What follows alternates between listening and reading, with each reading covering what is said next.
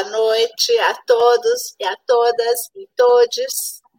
É, agradecer em primeiro lugar a presença dos internautas que estão nos ouvindo aqui e principalmente também a presença das minhas queridas convidadas, Jaqueline Cortes, Eline Moura e Georgina Machado, que vai entrar daqui a pouquinho.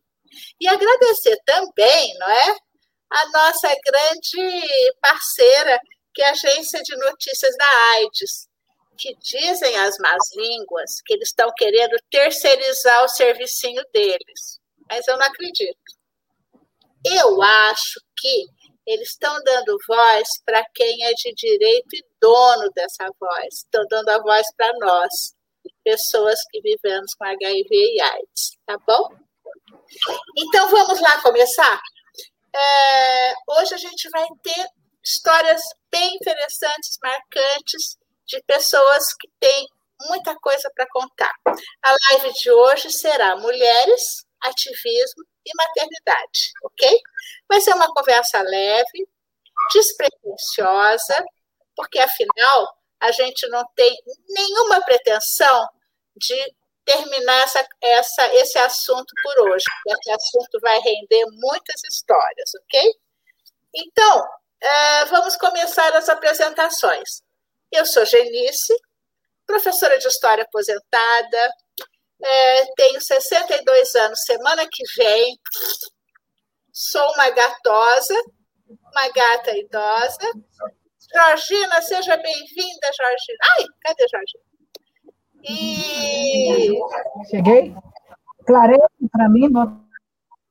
Então, e tenho 31 anos de diagnóstico de HIV, sou mãe, sou avó, sou militante de direitos humanos desde a faculdade, né? Tá no sangue isso. Sou ativista do movimento de AIDS há 25 anos. Participei da ideação das Cidadãs Positivas há 20 anos, assim como também do movimento latino-americano e caribenho de mulheres. Então, agora eu passo a bola para a apresentação das meninas, bem rapidinho, para a gente já dar sequência na nossa conversa. Jaqueline? Oi, Genice, boa noite, Eliana. Boa noite, Genice, Georgina que acho que a Georgina não está aparecendo, depois vê aí, viu, Gina? E boa noite a todas as Oi, pessoas boa... que estão aqui. Boa noite a todas boa as noite. pessoas que estão nos assistindo, né, que estão prestigiando esse bate-papo, que promete ser bem gostoso. É um assunto que permeia as nossas vidas, né?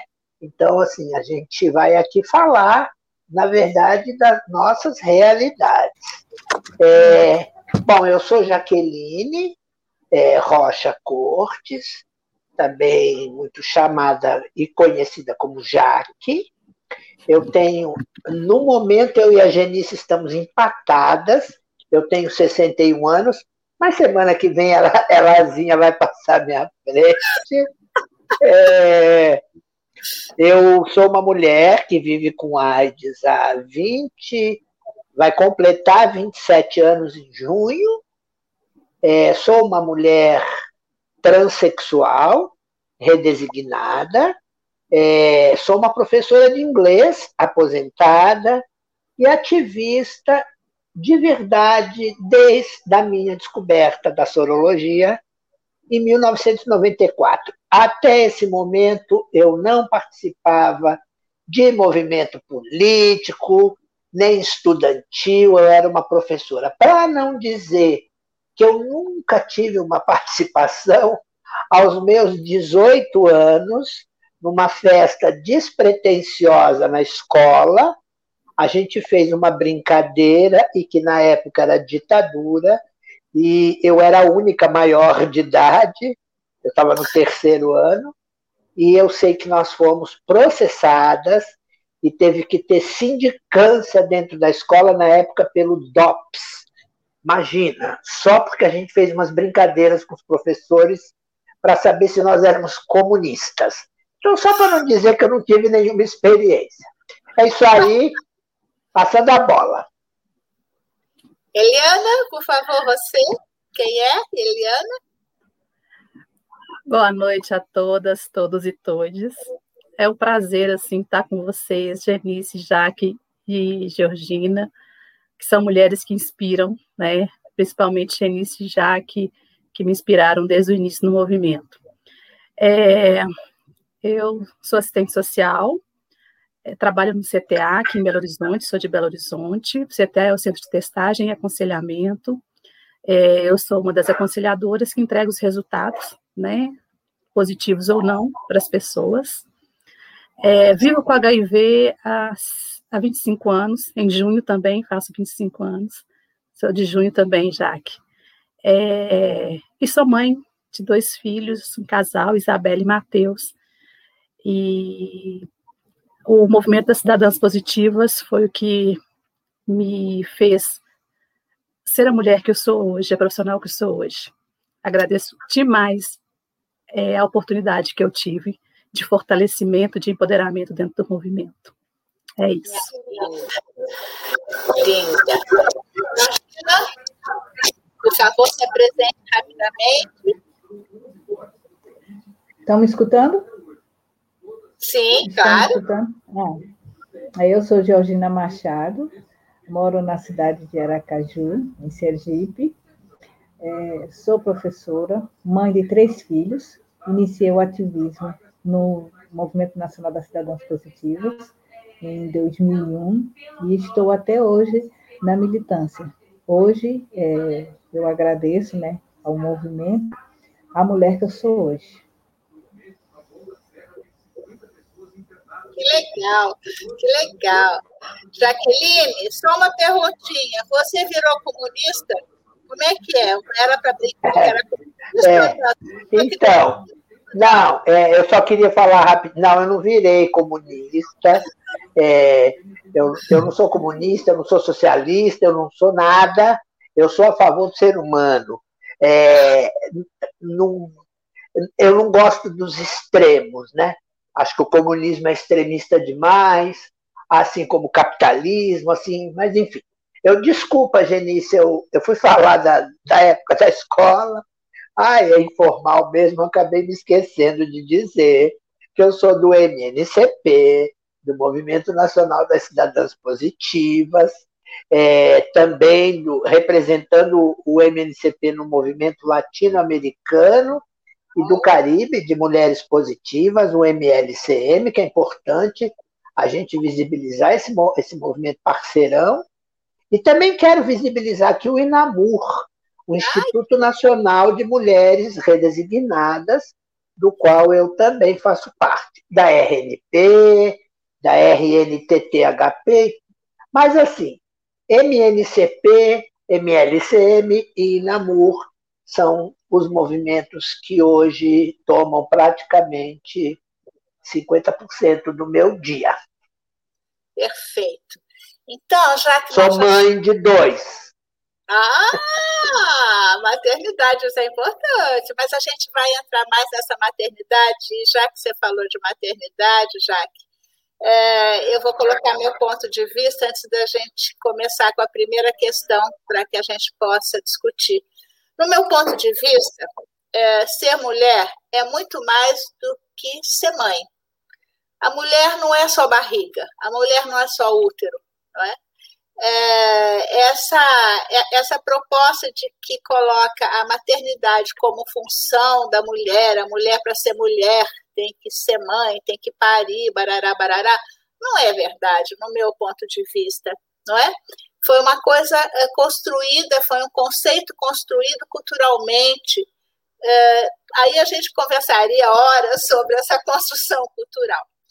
Mas seguindo essa conversa é, sobre maternidade, sobre ser mulher, né, eu queria perguntar para vocês que, por exemplo, Jaqueline entende por ser mulher, não é? A gente tem, a gente tem cinco minutinhos, Jaqueline, para rapidamente, Georgina e Eliana, definir o que é ser mulher para vocês. Beleza. Bom, eu vou falar do meu ponto de vista, claro. É, primeiramente, ser mulher para mim é ser livre. Mulher, para mim, é sinônimo de liberdade, de autonomia.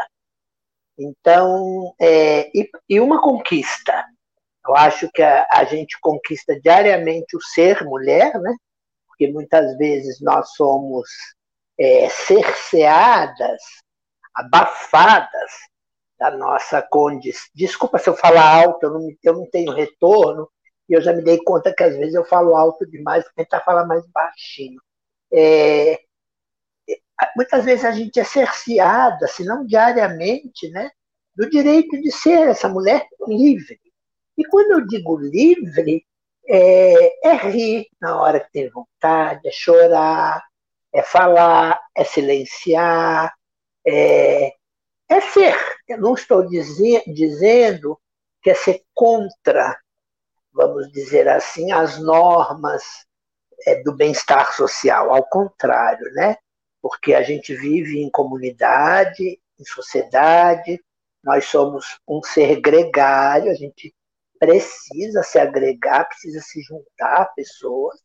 Então, claro que qualquer vivência coletiva, ela pressupõe regras, né? É, de comportamento e, mais do que isso, é, de convivência, mais do que de comportamento. Então, acho que nesse sentido, eu, eu para mim, mulher é ser livre. É, bom, eu não vou, eu não vou tomar mais que esse tempo, porque eu acho que a gente vai desenvolver ao longo do caminho. Eu não vou tentar ficar definindo a mulher. É, se eu posso finalmente dizer que cada mulher tem a sua cara, o seu jeito, a sua vida, a sua forma. Então, quando eu digo que mulher é ser livre, por ser uma mulher transexual, inclusive, é uma conquista. É, mas eu acho que é uma conquista para a mulher cis, é para todas as mulheres. E, e como disse, né, vou repetir o chavão da Simone de Beauvoir, que não se nasce mulher, torna-se mulher. É, e é uma conquista no dia a dia, porque tentam nos padronizar, né? tentam nos formatar, nos engessar se falava da. Depois eu vou falar sobre a maternidade. Então, então é nessa coisa, a mulher tem que. Eu estou de olho aqui no relógio, eu tenho um minuto. A mulher, ela tem que ser a, a que, é, que eu gosto, mas assim, se não passar batom, então não é legal. Se não andar de salto, ou se não usar saia, ou se não falar baixinho, se não cruzar as pernas. Aquilo que Genice colocou no início é tudo uma questão é, de convenção cultural, e a cultura muda de acordo com o tempo, né? Já houve uma época, é, um dia até eu vou resgatar essa história, quem sabe eu posso até contar, que eu aprendi numa palestra com uma ginecologista, que houve uma época na humanidade, bem lá, quase que na época da selvageria, um pouquinho depois, que quem dominava o planeta eram as mulheres. Os homens só começaram a. Isso, essa história é linda, é, é, é o matriarcado, a gente vive em matriarcado. E só depois a gente, isso é uma boa história, Jaqueline. Eu, como professora de história, te contaria, é, é, é, é de apaixonar, por isso que eu amo ser mulher. Georgina, querida, agora é com você. Você está me escutando? O que é para você ser mulher, Georgina? Em cinco minutinhos, amiga. Quero ver. Isso é uma arte, não é? Definir mulher em cinco minutos. Ah, primeiro lugar, ser livre. É, é uma, das, é uma das coisas fundamentais que eu acho, é ser livre. Mas é um livre que nem aquele livre que sai ultrapassando as, como é que se diz, as leis, que sai quebrando os protocolos. Não, livre. O que é ser livre? Hoje eu quero usar um batom, hoje eu quero usar essa roupa, hoje eu quero fazer um curso, hoje eu quero ir, hoje eu não quero fazer nada. É, ter seu próprio pensamento que possa ser dialogado e discutido com outra pessoa, quem estiver ao seu redor. Isso é ser livre, não é apenas você aceitar uma imposição, né? Como acho que nós talvez tenham, tenhamos uma faixa etária é, da década de 60, 70, em que a gente daí aceitava o que os pais queriam. Você só vai estudar o que eu quero, só vai fazer. E eu fui uma assim, que meio que revolucionei na família, que eu disse, eu quero ser professora. Eu não quero trabalhar com contabilidade em um escritório com meu pai, eu queria ser professora. E aí ele foi lá e assinou que eu não ia ser professora, e eu, no outro dia eu fui lá na escola e disse, eu vou ser professora, nem que eu morra e leve o, caixão, o diploma no caixão, mas eu vou ser professora. E assim, eu tinha, eu tinha, eu tinha o maior assim, amor. Hoje em dia eu não vou dizer que não tenho, tenho o maior amor, amo minha profissão. Há pouco tempo eu exerci essa profissão durante um ano passado da pandemia, porque alfabetizei a minha neta, né? Então, se ela com seis anos lê tudo que você dá, inclusive até coreano já também, algumas coisas. Então, assim, é uma coisa que sempre eu estou ensinando, sempre eu estou é, é, é, repassando meu conhecimento para outras mulheres, não só cidadãs, né? Mas como outras mulheres que eu conheço, pessoas. Então, assim, eu sou meio tagarela mesmo. Mas, assim, é uma profissão que não é só. O prazer de ensinar não é só pegar um livro e ensinar, é você estar naquela história, é você fazer com que a criança entre naquele mundo que você está ensinando. Então, isso é, isso é proveitoso demais. Então, para mim, isso é uma liberdade. A sala de aula é uma liberdade. E, e outra liberdade que eu consegui conquistar e vi que outras mulheres também conquistando é estar no cidadão positivo. Rasgando meio que a seda, mas assim, a gente tem a liberdade de expor nossos sentimentos, do que estamos sentindo, do que podemos fazer, do que podemos estar apoiando uma outra companheira. Então, isso é ser livre, é uma liberdade, não é aquela opressão de só aceitar uma norma, uma lei. Legal. Georgina, deixa eu te pedir uma coisa. É, eu tô, a gente está escutando uns sons a mais nas, aí na sua casa. Acho que não sei se tem uma televisão ligada, alguma coisa assim. Está vazando o som. Se pudesse dar uma dica para a gente melhorar a, a recepção do som, ok, querida? Eliana, a bola é sua. O que é ser mulher para você, amada? Então, mulher para mim é força a gente tem uma força que a gente não imagina que tem quando precisa, essa força vem como uma fênix, né? Ressurgindo mesmo da cinza. E nós, mulheres que vivemos com HIV e AIDS, a gente melhor do que ninguém sabe dessa força, né? São cada histórias de superação, de resistência, de resiliência, que você fala assim: caraca, é muita força que essa mulher tem, né? E a gente mesmo sabe dessa força que está aqui dentro da gente. E a gente passa para as nossas companheiras, para as nossas filhas, e a gente vai repassando isso aí, porque é uma força que que contamina, né? Dentro do movimento a gente vê isso bem bem de perto, a gente vivencia, a gente vivenciou já e vivencia muito isso. É, quando a gente se reúne. E e outra coisa também que, que, que, que aflora muito são sentimentos, né? Nós, mulheres, a gente pode deixar, diferente dos homens que são, né, muitas vezes não podem deixar o sentimento aflorar, a gente pode. Culturalmente tem essa questão, né? Tem essas questões aí que, infelizmente, travam muito os homens. Mas nós, mulheres, a gente, além dessa força, a gente pode pôr para fora todos os nossos sentimentos, é, sem que nos reprimam nesse momento, porque a gente é reprimido em vários outros, né? Então, assim, para mim, a mulher é sinônimo de força, de força sempre. E vocês, para mim, são os maiores, os maiores exemplos de força, e várias mulheres do movimento que eu conheço, e outras mulheres também de outros movimentos que eu conheço, e outras mulheres que não são de movimentos também, né? Então, a força que a gente tem é, é uma coisa assim muito, muito bacana. Olha que legal, né? Olha que interessante. Jaqueline traz que uma das coisas que define a mulher é a liberdade, ser livre, né? É, a Georgina traz a questão da união. Eliana, força, resiliência. Olha quanta coisa que define nós, mulheres, Claro, mulheres, homens, todos nós temos tudo isso, com certeza, mas uma das características nossas é essa questão de lutar pela liberdade, porque quanta coisa a gente já transformou, não é? Você pega a história das mulheres a, a, a, partir desse matriarcado lindo que Jaqueline lembrou, e aí gente vem vindo. Gente, há, há, há 100 anos atrás, eu não poderia andar na rua de calça comprida. Olha, né, eu não tinha direito a voto, né? Olha quanta coisa mudou. E aproveitando esse gancho que vocês tão bem disseram sobre ser mulher e, e essa questão toda, eu vou passar para nossa. Gente, eu tenho uma colinha, viu? Eu tenho uma colinha aqui, eu devo falar que eu tenho uma colinha. Porque eu fico encantada com as histórias de vocês e eu me perco facinho, facinho. É, a questão da maternidade, né? É, a maternidade para cada um. Oi? Oi, amada. Não fuja de nós, Jaqueline. Maternidade... Parou todo mundo, né? Ou fui Não, só eu?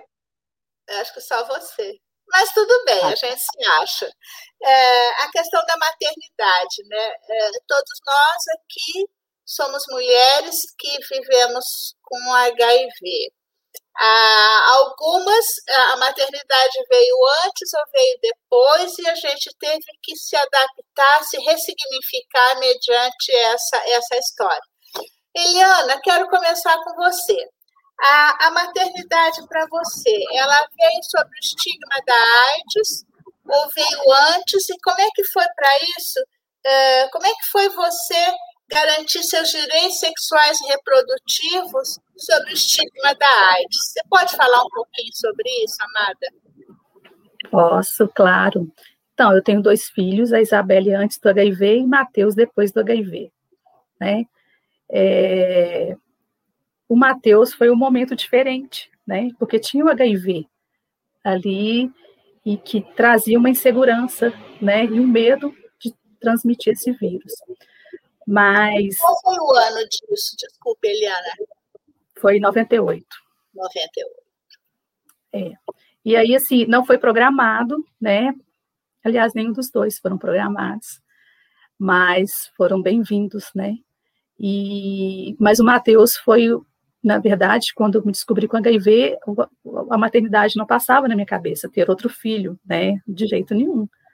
Até porque as informações ainda estavam chegando, né, e eu estava entendendo esse processo e eu quero viver com HIV, e para mim, como todas as pessoas, a mulher que tem HIV, ela pode ter um filho, o filho vai nascer com, com HIV. Então, uma coisa que eu não queria, que era ter um filho para que o filho, né, nascesse com HIV. E aí, quando eu começo a me relacionar com o pai dele, numa das relações que a camisinha estoura, e nesse momento que eu engravido do Matheus, né? E foi um momento assim que na, naquele momento a minha preocupação era ter passado o vírus para o pai dele, eu nem pensei, pensei em gravidez, né? Então, o primeiro, primeiro medo foi passar para o meu parceiro da época. E aí ele fez os exames e não, não se infectou. E depois eu percebi que tinha alguma coisa acontecendo, né? Que eu estava grávida, e aí meu corpo já foi mudando, a gente já vai reconhecendo aqueles sintomas. E quando eu chego no local que eu fazia o tratamento, chego para minha médica com exame, mostro para ela que eu estava grávida, ela chama o gerente do serviço, isso. É, eu morava em Brasília, né? Eu me mudei para Brasília logo que eu, me, que eu descobri que eu tive o diagnóstico. Fui, comecei meu tratamento em Brasília. E aí o gerente começou a me xingar, me chamando de irresponsável, que eu estava transmitindo vírus, reproduzindo vírus, passando para outras pessoas, e começou aquela avalanche de, de julgamentos e eu tentando né, conversar e explicar o que, que, tinha acontecido, e ele não queria ouvir, ele não acreditava no que eu queria contar, na minha história, né, e eu saí dali, assim, muito arrasada. E, nem, assim, com aquele julgamento, né, e a vontade era de nem ter o filho mais. Passou até na minha cabeça, né? De não ter meu filho mais, porque eu não queria viver aquele julgamento das pessoas não acreditarem que eu estava usando camisinha, que eu estava transando sem camisinha, que eu estava sendo uma irresponsável. E aí me, me encaminharam para um serviço, né? Que era um hospital, que é o Hospital Universitário de Brasília, para lá eu começar o meu pré-natal. Eu decidi ir primeiro nesse serviço para conversar, até mesmo para eu me decidir. Naquele serviço, a profissional que me atendeu era uma assistente social e ela foi muito tranquila. Quando eu chego lá, eu chego muito tensa, né? Muito na, na defensiva, com medo de novamente ser julgada. E eu pergunto para ela assim: primeira coisa que eu quero saber, você vai querer se eu tava, saber se eu estava transando ou não sem camisinha? E ela olhou para mim sem entender e falou assim: olha, o meu interesse aqui é o seu bem-estar e do bebê, nada mais que isso. Aí, naquele momento, eu sentei, né, criei o vínculo, e ali eu fiz meu pré-natal, eu fiz meu tratamento, e ali eu pude né, vivenciar aquela maternidade, aquela gestação, e entendendo que eu, que eu não passaria para o meu filho se eu fizesse tudo direitinho, fui criando aquela confiança. É, esse, é, é, isso a gente ainda ouve muito, né, vê acontecendo muito, esse desrespeito aos nossos direitos sexuais, a saúde sexual e saúde reprodutiva, a gente ainda ouve até os dias de hoje as pessoas ainda nos julgando com relação a isso. E é um direito nosso, né? Se eu quiser ser, eu quero. Se eu não quiser ser, eu não, não vou ser. E aí, mas foi, foi, foi uma das melhores experiências minhas, né? Depois que passou isso tudo, mas que ainda me marcou e ainda traz muito, né? E toda vez que eu ouço uma mulher falar que sofreu um julgamento de um profissional de saúde, né, eu fico muito angustiada e por isso hoje, como uma profissional de saúde, eu tento sensibilizar os profissionais de saúde com relação a, a, a, aos usuários, às diversidades, a, várias questões que, né, para que não, não julguem. A história que o seu paciente, o seu usuário contar, é nela que você vai é nela que você vai pegar e vai ouvir, vai trabalhar, né? Seja ela verdadeira ou não, porque criar o vínculo que faz que é importante a partir do vínculo, se for verdade ou não, ela, a pessoa vai te contar depois o que realmente aconteceu. Então, assim, é, é, foi um momento muito difícil, mas que superei, né? E hoje está aqui meu filho com 22 anos, um filho super parceiro, e que se orgulha de mim e diz isso a todo momento, né? E que e valeu a pena, né? Tudo isso aí. Ainda bem que a camisinha estourou, que bom que a camisinha estourou. E é isso, gente. Olha que interessante, né? É, a gente traz histórias e, e a questão da saúde reprodutiva é muito importante na vida com HIV, né? Como é marcante. Todas nós, Jaqueline, Georgina, Eliana, toda a nossa experiência de, de militância dentro do movimento da cidade, de movimento com mulheres que vivem com HIV/AIDS, latino-americano, é, cidadãs positivas aqui no Brasil, e a, a questão da mulher trans tem uma outra pegada, mas é também fortíssimo essa questão, o desrespeito aos nossos direitos sexuais e reprodutivos, né? diz respeito à nossa sexualidade. Parece que quando a gente tem o diagnóstico, você não pode ter o direito de ser mulher, de ter prazer sexual, de, de vivenciar a tua sexualidade do jeito que você quiser, a escolha, a orientação que você quiser dar a ela, né? E isso é muito cruel para a vida das mulheres com HIV. E a questão da maternidade, mais ainda, porque a gente defende que eu, eu, se eu quiser ser mãe com HIV, eu posso ser mãe vivendo com HIV. E nós temos hoje, hoje desde 1995 já se falava disso, e, e, e já se usava meios de proteção à mulher gestante com HIV. Né? Desde que se faça um pré-natal minimamente, que tenha, uma, que, que tenha atenção básica funcionando dentro do SUS, que a mulher consiga fazer seus exames, ter o resultado dos exames na época certa, ela tem uma gestação tranquila, tem um parto tranquilo e a criança também com todos os cuidados e medicamentos, ela a possibilidade dela vir a ser uma criança negativa é muito maior. Tanto é que a redução da transmissão vertical na cidade de São Paulo zerou. Em outras cidades zeraram e a gente está conseguindo baixar isso. Por quê? Você tem que ter um pré-natal, tem que ter uma atenção básica funcionando direito para essa gestante. Não é isso? Georgina, querida, pode ser você, minha linda? Me conte uma coisa. É, eu sei que é, antes de você ser soro positiva, você já tinha tanto a Rafaela como o Gabriel, certo? Certo. E, certo. e depois, é, aparece na sua vida, abençoadamente, Stephanie. É. Ah lá, e ela está falando aí do seu lado. É porque eu pedi Oi. ela para botar a luz, a luz. Não, não, você estava jogando, você me pediu para parar. Olha, eu vou usar. É... Eu quero que você me fale exatamente sobre isso. Você quer que eu passe para a Jaqueline e depois você fala? Ou pode é, ser você é... agora? Não, passe para a Jaque porque ela está adaptando a luz aqui. Aí ela... Então tá bom.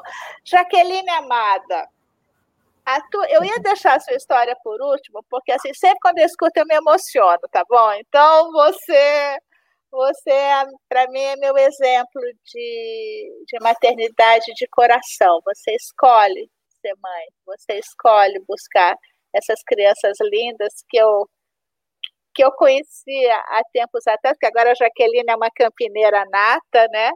Mas antes que você comece a falar dessa questão de maternidade, eu quero que você me fale de uma outra coisa, rapidamente, Jaqueline, a questão do filme que você está participando. Eu sei que tem um filme lindo aí que vai chegar nas telas, que é Maternidade Trans. Olha que tema legal para se falar, para se visibilizar e para lutar por esse direito, pelo amor. Né? Então, por favor, Jaqueline, a bola é sua. Ah, então, que bacana você lembrar. O... É um filme, é, um documentário que a priori seria um curta-metragem de 20 minutos, aí passou a ser um média-metragem de uns 40, e me parece que agora, não sei, vai ser um longa-metragem, dada a riqueza do, da, do conteúdo. É um filme que está sendo produzido é, e dirigido em especial por duas mulheres trans, jovens, dos seus 20 e pouco, 30 anos. Uma delas é a Maria Sil e a outra é a Thaís Vilar. E muito legal ser dirigida por elas. Esse filme chama Mãe, um olhar da maternidade trans. E é, e é um filme composto por quatro mulheres trans, cada qual com uma característica totalmente diferente. É, eu não conheço a história das outras mulheres, sei muito pouquinho. E o bacana disso, que eu, eu tenho muita gratidão de falar, é que a Maria Sil, que é uma das diretoras, quando me convidou, esse filme deve ser lançado em abril, maio. Ele foi rodado, oh. na rodado não. Ele foi filmado agora em janeiro, à distância, né? Ninguém, não houve presencial, foi virtual. E ela, elas devem lançar em abril ou maio. E esse filme, ela me disse, quando ela me convidou, já, sei lá, uns oito meses, pela internet, nós não nos conhecemos pessoalmente, e ela disse assim: Olha, eu queria te convidar, explicou. Eu falei: Não, tudo bem, sem problemas. E aí depois ela falou assim: Eu queria te dizer que o que me inspirou a fazer um filme sobre a maternidade trans foi a sua história do meu nome é Jaque. Que eu, é, aí eu fiquei muito, muito grata, porque ela disse assim: Eu sempre pensei em ser mãe, ela ainda não é, mas achei que fosse impossível, porque eu sou uma trans. E eu vi que não era. Bom, Olha, pegando legal. Que então, bonito, aí Maria... que emocionar, né, Jaqueline? Maria Sil e, e Thaís Vilar, legal. É, faço questão de visibilizá-las, porque são inclusive um filme feito por duas mulheres trans, tem mais uma outra, uma outra trans não binária, enfim. Pegando esse gancho, já falando, senão não vou falar da maternidade. É, então, Genice, quando você comenta assim, a questão da saúde sexual reprodutiva, para a mulher trans é uma pegada diferente. É, mas é, a questão da saúde sexual reprodutiva, quando a gente fala, assim, não digo nós, nós quatro aqui, né, mas quando se fala em saúde sexual reprodutiva, se pensa muito na reprodução, né? Se pensa muito no, no pré-natal e no ter filho. Mas o nome já diz saúde sexual e reprodutiva. Então, no Brasil, por exemplo, ninguém trabalha saúde sexual no SUS. e nem reprodutiva, eu diria. Só trabalha pré-natal. Não trabalha saúde reprodutiva. A reprodução assistida, a, a, por exemplo, vamos falar em saúde reprodutiva para mulheres trans. Por exemplo, há muitas mulheres trans e travestis, a, a, a grande maioria, por exemplo, que tem um corpo biológico e que, que ela é casada, por exemplo, com um, um homem trans. Vou dar um exemplo. Ou com uma mulher lésbica. E aí, esta mulher lésbica, este homem trans, engravida de uma mulher trans. Ah, mas vamos viajar na maionese? Não. Para acontecer a gravidez sem ser por inseminação artificial, que também pode ser feito, claro que tem que ter um pênis e uma vagina na, na história. Só que este pênis pertence a uma mulher e a vagina pertence a um homem. É muito... Como que o SUS, como que o SUS lida? Não só o SUS, como que a saúde privada lida com uma mãe que na cabeça do médico é o pai, mas não é, é a mãe. Não é. é mãe. E, um, e uma mãe que na cabeça do e um pai que na cabeça do médico é a mãe, mas é o pai. É como a novela que está se repetindo, mostra lá o Ivan e a Ivana, ele diz, eu sou um homem trans, eu sou um homem grávido. Então, assim, eu só queria dar a dimensão da saúde sexual e reprodutiva, que ela é um nó para todas as mulheres, sejam elas cis ou trans. Falando da minha maternidade, eu sou uma mulher redesignada, o que, o que não me favorece para ter um filho biológico, porque eu não tenho útero, é, ainda não rolou isso, mas a humanidade logo, logo vai poder implantar um útero e a gente vai poder gerar, depois, quem sabe, um dia até os ovários, né? Porque a tecnologia está trazendo tudo, mas enfim. Mas, enfim, eu preciso terminar aqui, Genice, é, porque eu acho que é um momento bastante importante da live, né? A gente fala da nossa maternidade. É, então, também quando quando Genice coloca que eu sou uma mãe adotiva, eu tenho dois filhos adotados, não biológicos. Eu escuto, e aí eu vou falar do meu lado de mãe. Quando pessoas falam assim, ah, você escolheu ser mãe, é, me fica um, um, um, som de que uma mulher cis não escolheu ser mãe. Ela é mãe porque engravidou. A mãe, a mãe adotiva escolhe. Não.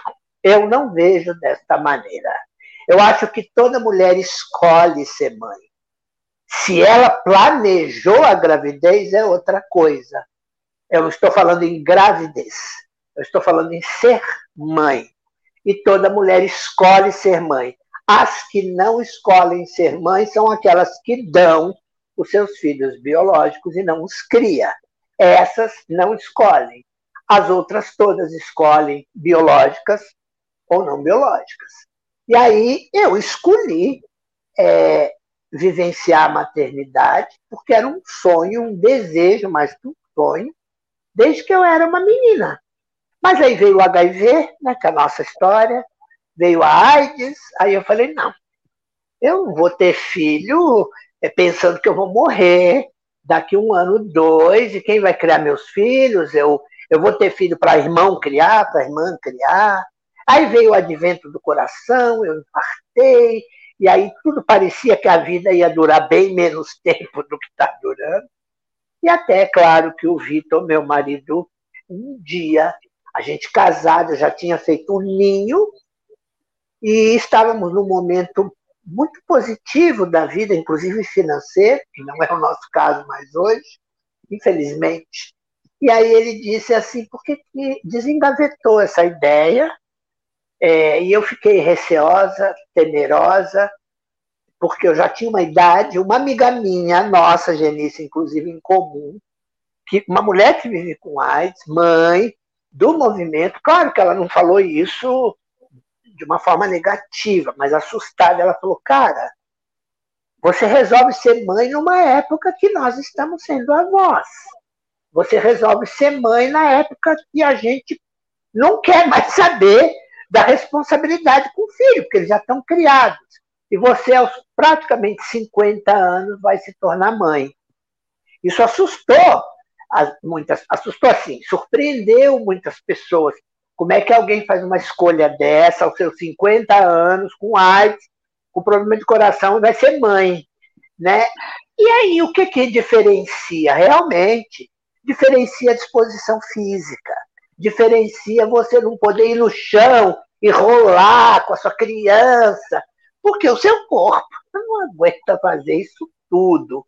Então, nesse aspecto físico, eu acho que pega assim.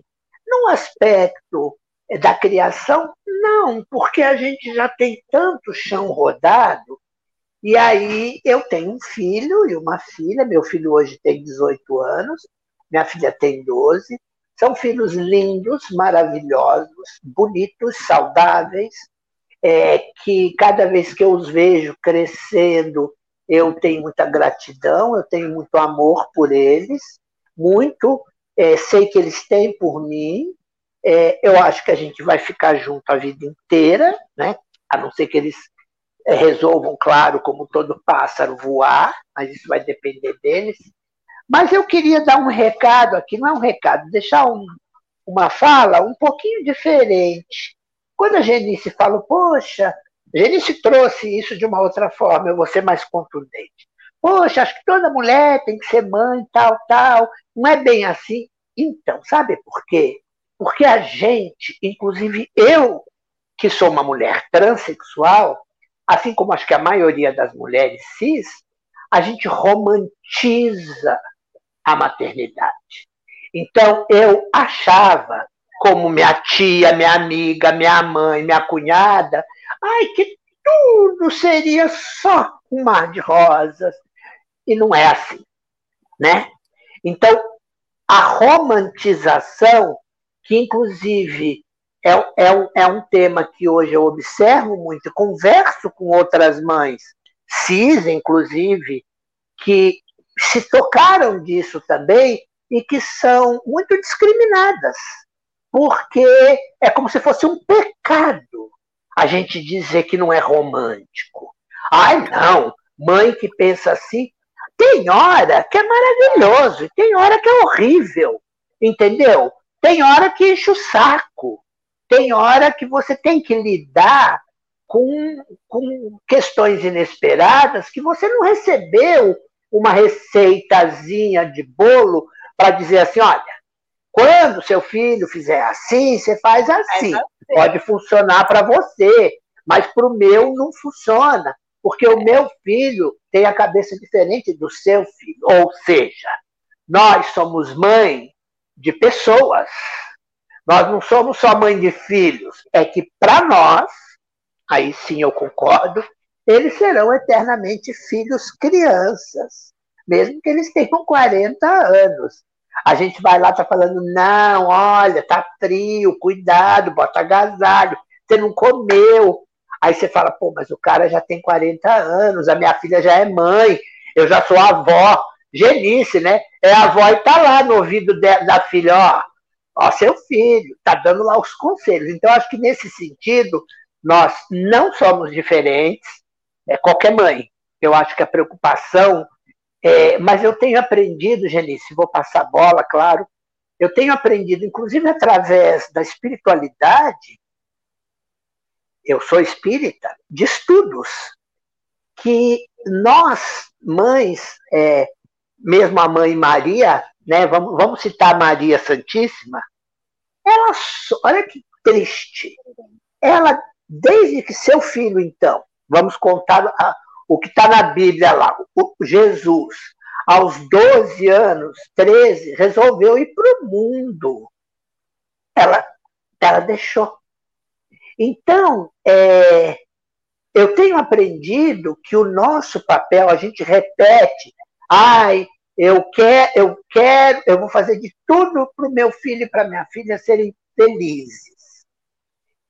Então, a gente não tem esse poder de fazer filho e filha feliz.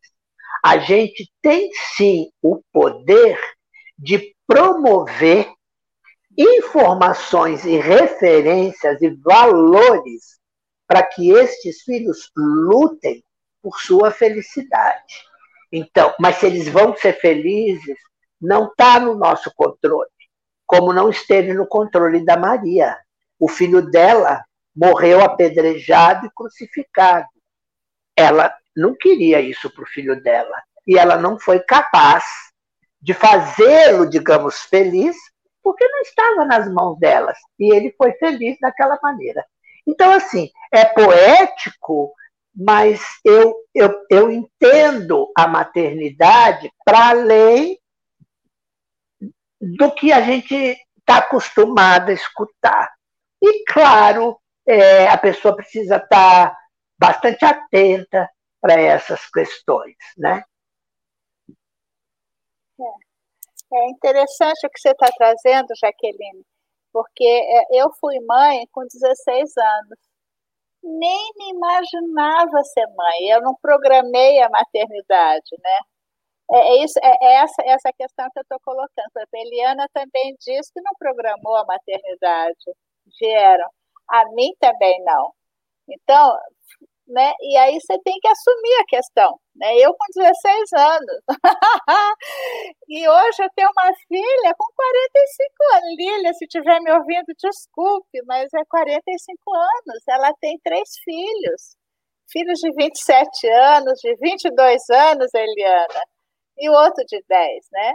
Então, é, para mim é muito, é muito orgulho. Então, quando eu digo assim, é, é, a, a, maternidade não é uma coisa que, que, que, que eu, para ser mulher, eu tenho que ser mãe, não, mas re, co, compreende a gente e, e, e a mim, né? Estou falando a mim, e me preencheu.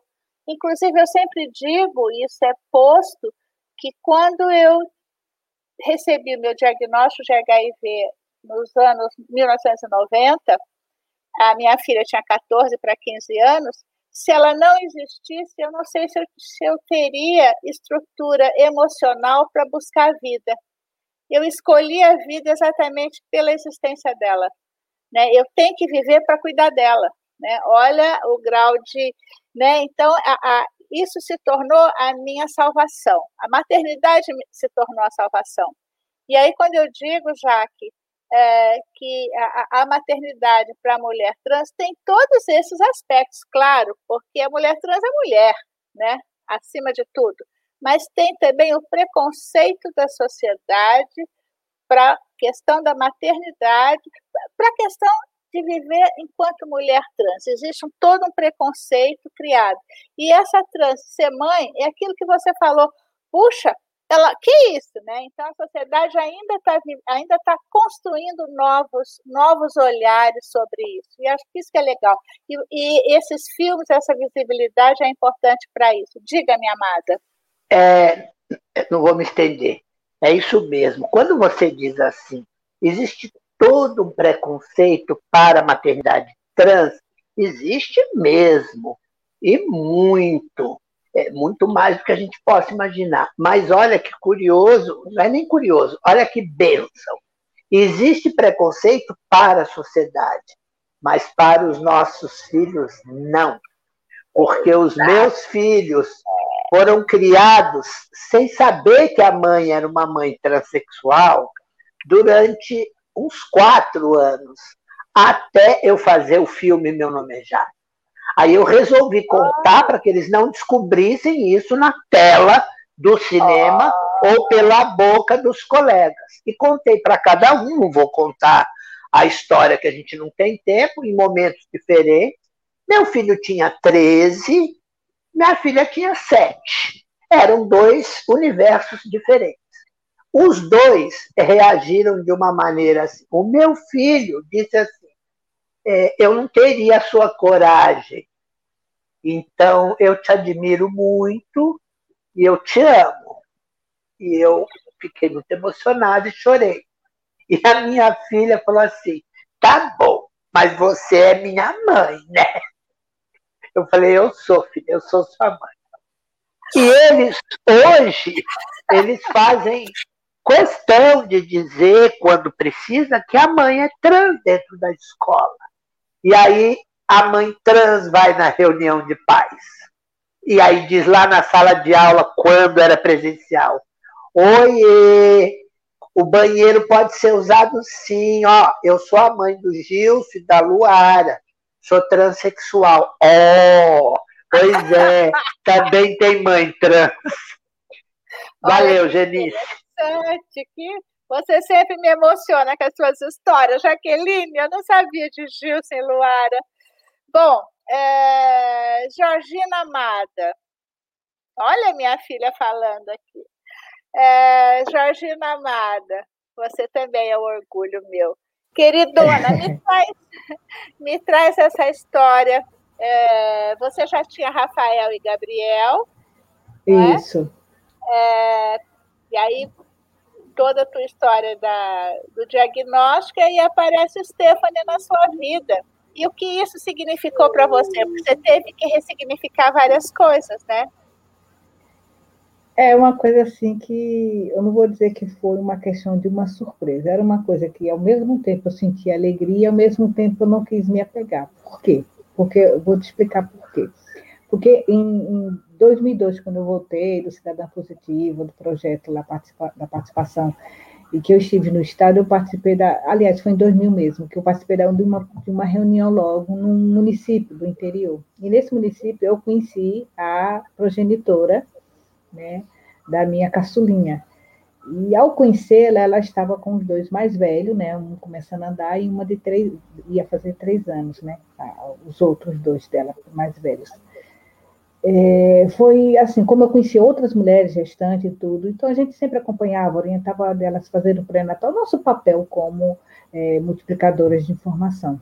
Passou cinco anos e eu sempre soube pela coordenadora desse município que ela era uma menina que, na época, ela estava com seus vinte e poucos anos, né? Então ela era uma menina que ela não era muito não tinha muita aderência ao tratamento, ela é meio rebelde, aquela coisa, ela não, não acreditava muito que, ela achava que o medicamento ia mudar as pessoas, então ela não tomava Amada remédio. Georgina, desculpe eu te ah. cortar, mas eu queria, preciso que você foque, não na história, essa história que é muito é. importante, é. mas nesse momento não.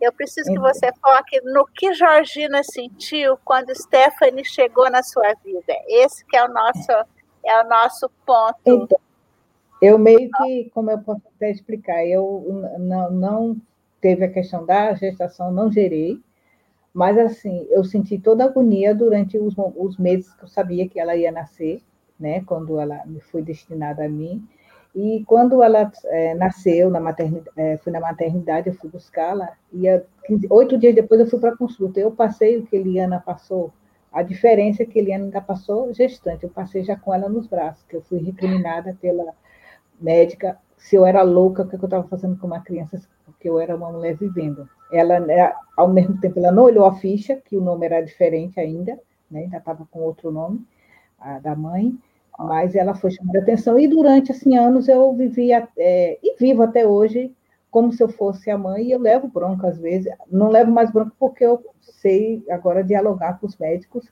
é, o nosso direito de ser mãe, porque se nós temos direito de ser mãe sem ter o HIV, o HIV também não modifica nada. Então, assim, ela, a chegada dela foi uma coisa assim, impressionante, porque eu passei a, a, a, me apegar, não só eu, como meus dois filhos mais velhos, né?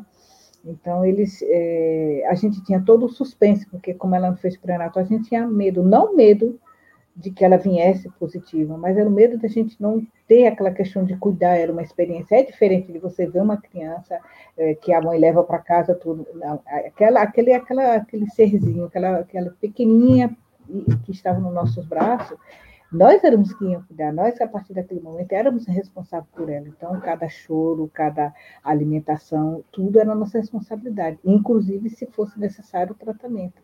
Então, foi uma coisa assim, que me angustiou muito, né? É, com um ano e oito meses eu passei um susto muito grande, ela teve uma convulsão e ela saiu roxinha de casa, quase sem já respirar, então assim, eu saí do jeito que eu estava, de camisola na rua, gritando, os vizinhos me acudiram, os do, meus dois mais velhos estavam na escola, então assim, isso foi uma experiência que, se eu já tinha uma, um, um, amor, um carinho, ali foi uma, uma sensação horrível que eu não quero que nenhuma mãe sente, a sensação da perda, Você vê o filho arroxeando, ficando durinho nos seus braços, pequenininha, e você não poder fazer nada. Invadiu o hospital, cuidaram logo, correndo. Depois é que eu voltei para fazer a ficha, quando ela já estava estabilizada. Mas, assim, depois disso ela foi melhorando, isso foi consequência da gestação da, da progenitora, né? mas foi tratada, muito bem tratada. E eu tive, assim, um, um apoio muito grande, de, principalmente dos dois irmãos mais velhos, porque, assim, o Gabriel já está caminhando e cuidou, ajudou muito na construção dos valores, na educação, tudo. Então, assim, foi uma tarefa de nós três. Nós três fomos mãe dela. Até hoje ela chama o Gabriel de pai, porque eu não tenho, não tenho companheiro, e aí o pai, o Gabriel é o pai dela. A referência masculina é o pai dela. E a Rafa, ela chama, às vezes chama a Rafa de mãe. Quando ela quer alguma coisa, ela chama a Rafa de mãe, mas comigo é maninha, mãe, é assim. Mas não tem, é, não tem diferença, né? A nossa caçulinha e a caçulinha, e quem quiser que mexa no fio de cabelo da nossa caçulinha. e a nossa caçulinha tem 15 anos, né? Stephanie está com 15 anos, ela Olha. tem 15 anos. Olha que E era coisa que eu nem pensava. Eu, nem, eu, eu vivia ah. assim, com muita gente coisa assim. Eu não entendia o porquê que eu vim parar no estado de Sergipe. E Deus me mostrou. É, ela estava no meu caminho. Eu, é, coisa que eu nem pensava de sobreviver depois dos 29 quilos. Tive ela, tive, eu digo que tive ela porque, né? Mas tive ela já com 44 anos, ela veio para a nossa vida. E anos depois, já quando ela tinha 10 anos, nasce Sofia, minha neta. Então, eu estou vendo já minha neta crescer. Então, assim, é, é o caminho que eu mostro muitas cidadãs. É adesão ao tratamento, com, é, olha que coisa linda. Uma coisa adesão linda, tratamento. Luara, ah, Luara, olha o sorriso. Linda, Luara. Desculpe, Jorge. Tete, vem cá, mostra aqui para gente. Vem cá, Tete. Vem cá. Ela está falando, linda, Luara, linda. O Gilson está cortando cabelo com o pai ali fora. Olha aqui, olha aqui. Olha aqui. A filhinha dela. Está ouvindo? Que lindo. Olha, é, parabéns, Stephanie. Eu te vi quando você era pequenina. E, e, é. e, Luara, querida, eu vim, eu vim conhecer, na verdade, agora, né? Em janeiro, fevereiro. Muito lindo, muito lindo. E eu quero dizer uma coisa que eu estou tendo enorme prazer. Eu já sabia que eu ia ter um prazer incomensurável, quase sexual, mas é além disso, sabe? Escutar histórias dessas amigas tão queridas, tão especiais, cada uma com seu mundo especial, maravilhoso e partilhando. E, e, e, e, tendo o amor no coração de partilhar. Olha só Stephanie, que coisa mais linda. Olha essa Luara, princesa. Certo? Tudo, tudo coisa linda. Obrigada. Não, elas estão ouvindo. Obrigada. Olha, que garoto. Olha, olha. Olha lá. Ai, que bacana, todos os filhos. E... Não falta minha filha. Um filho bonito, Eliana. Que gato. Olha, ele tem a idade do meu neto do meio, Eliana. Podia ser a avó dele, sabia? que coisa maravilhosa. Gente, eu podia conversar com vocês a noite toda, sabia? Que a gente vai ter bastante tricô. Mas a gente vai ter que finalizar, senão a dona Roseli Tardelli fica muito nervosa comigo, tá bom? Tudo bem que ela deu voz para a gente contar a nossa história, mas ela precisa, ela, ela precisa de um tempo aí para a gente finalizar. Então, amadas, eu quero, eu quero uh, agradecer né, a, a todas a vocês, mas antes eu vou pedir mais uma coisinha para vocês. Eu estou explorando vocês, desculpa, tá? É, a gente está vivendo aqui no Brasil, no mundo, né, um momento muito difícil. Né? A gente está vendo incertezas, está vendo uma mortalidade altíssima, é, vivemos com certo medo, um certo receio, essa pandemia, e nós vivemos com HIV, não só nós, como várias outras situações. E tá, me, me lembra muito o início da pandemia da AIDS, que eu vivi isso lá em 89, 90. O medo, a incerteza, a gente não sabia se a gente ia chegar no mês seguinte vivos, com saúde, e, o, e a Covid está nos trazendo essas sensações. É, mas a gente tem que lutar contra isso. A gente não pode se paralisar no medo e ficar nesse enclausuradas no medo. Então, eu queria pedir para vocês é, uma mensagem de cada uma, com poucas palavras. Que mensagens vocês deixam é, para esse momento que a gente está vivendo, para quem está nos ouvindo, para esses internautas, para essas, esses e esses internautas que nos ouvem? O que, que a gente deixa para eles? Por favor, Eliana.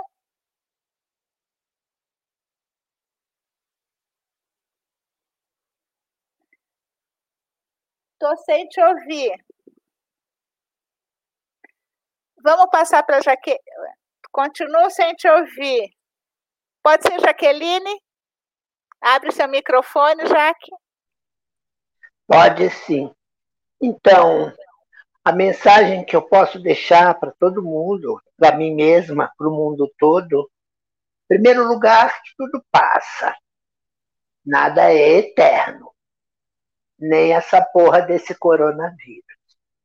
Segundo lugar, que a gente tenha empatia, compaixão com as pessoas que, lamentavelmente, vão ter que vivenciar momentos de angústia e de tristeza. E, por fim, que a gente continue girando a roda com a nossa alegria, com o nosso amor, que a gente tenha esperança, fé e, e que não e que entenda que, que se a gente está vivendo isso tudo na humanidade, é porque a humanidade, de alguma forma, precisa viver isso. Fiquem com Deus. Obrigada, Genice, Roseli, Agência AIDS, Eliana, Georgina, João, Maurício, enfim, a equipe inteira Obrigada pela oportunidade de compartilhar, obrigada é, pelo convite e a, e a todas as pessoas que estão nos assistindo também. Obrigada pelos seus ouvidos, pelo compartilhamento e a gente segue aí. Beijo. Obrigada, Jaqueline. Conseguiu resolver, Eliana? Ah, então vamos passar para a Georgina. Georgina, em poucas palavras, uma mensagem de esperança. Eliana está pedindo para você entrar e sair de novo, ok? Enquanto isso, Georgina, por favor, abre seu microfone.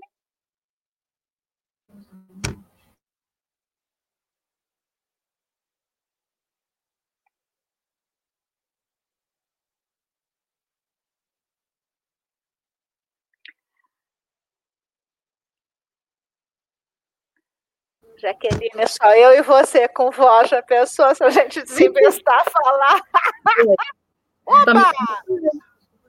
Então, a minha mensagem é a mesma que Maria deixou para o Chico quando ele estava passando por apuros, né? Que tudo passa.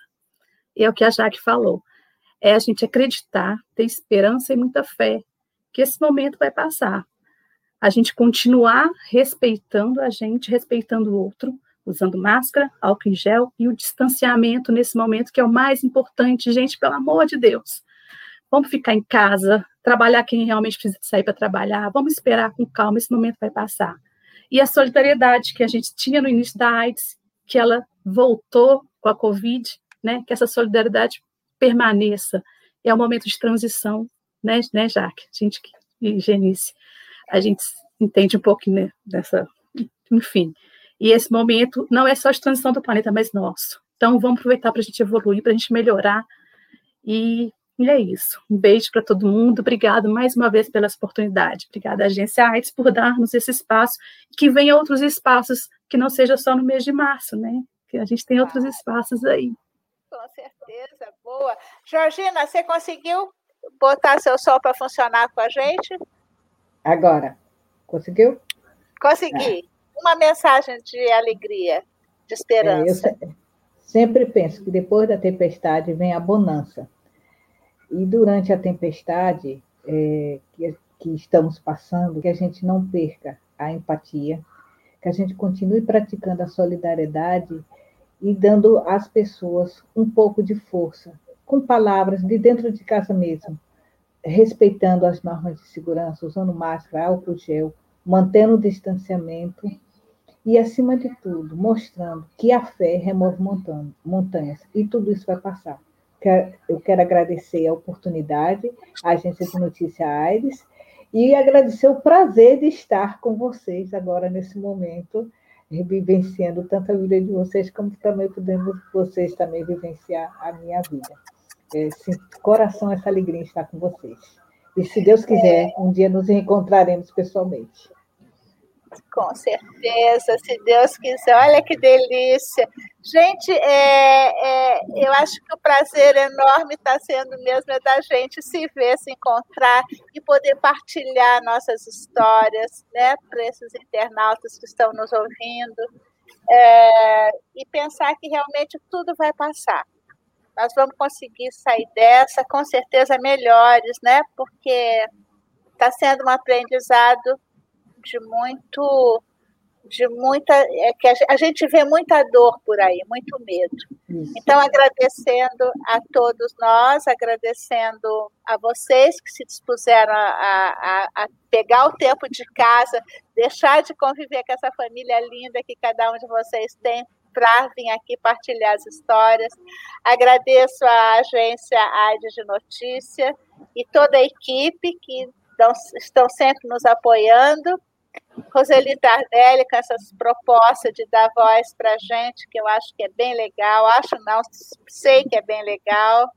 E, e é isso. Obrigada a todos e a todas e a todos. Uma boa noite para vocês e até a próxima. Sarayem.